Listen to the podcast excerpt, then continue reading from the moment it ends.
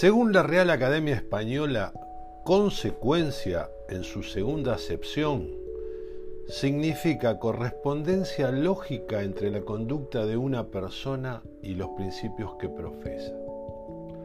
Obsecuencia, en cambio, implica sumisión y erróneamente se la suele confundir como sinónimo de lealtad. No lo son. Y la diferencia consiste en que mientras esta última advierte que acompañará solo hasta el portón del cementerio, aquella otra con su silencio políticamente correcto invita directamente a ingresar en él. Paradójicamente, algunas culturas empresariales suelen castigar la consecuencia cuando tuvieran que premiarla mientras que al mismo tiempo parecieran hacer todo lo posible, consciente o inconscientemente, para promocionar la obsecuencia, cuando claramente debiera ser la repudiada.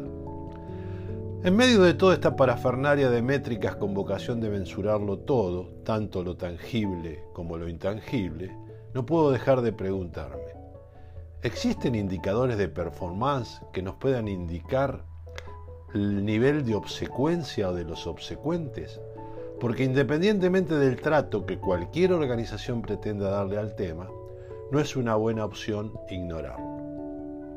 Mi ambiente preferido para evaluar el nivel de condescendencia siempre fueron las reuniones presenciales, sobre todo las complejas, donde el lenguaje no verbal suele expresar más que todas las palabras que así pudieran decirse. Uno de los grandes activos que tienen estos personajes obsecuentes es que cultivan la habilidad gatuna de caer siempre parados. Es el timing de la opinión. Es maravilloso observar cómo colocan sus sonrisas de Instagram o sus ceños fruncidos y palabras en el momento justo. Jamás son los primeros en hablar y en las reuniones donde hay un obsecuente mayor suelen reiteradamente ponerle el moño a ruedas de opinión artesanos de los resúmenes, siempre prefieren decir por boca de otros y cerrar los encuentros para edulcorar las críticas.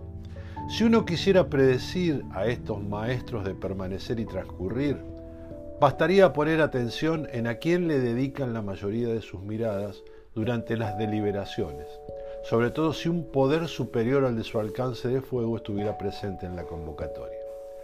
El obsecuente corporativo, además, suele ser absolutamente opuesto al conflicto. Jamás entrará en alguno salvo una excepción que lo pinta de cuerpo entero. Si en el entredicho está involucrado el jefe, entonces el obsecuente estará enrolado en ese territorio. La consecuencia nunca podría ir de la mano de la obsecuencia. Ser consecuente con la compañía obliga a una línea de conducta basada en principios y valores que se forjan en la vida personal de cada uno.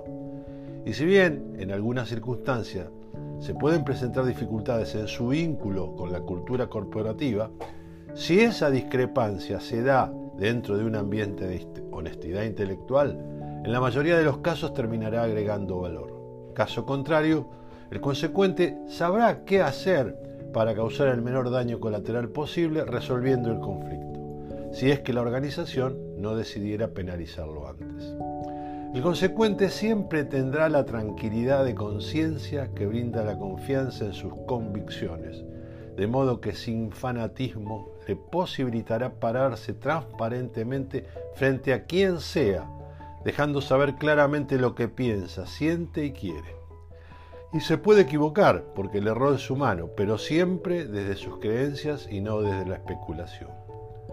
La especulación precisamente es el motivo del obsecuente.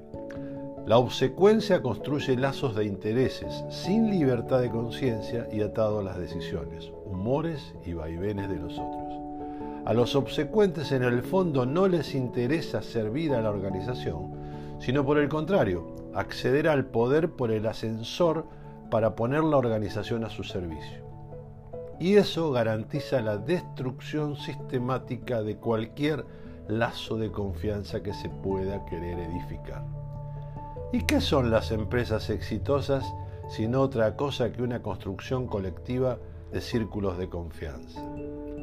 Sobre el final me resuena más que nunca una vieja frase que me expresaran alguna vez que dice, se empieza con los buenos, se sigue con los leales y se termina con los chupamedias.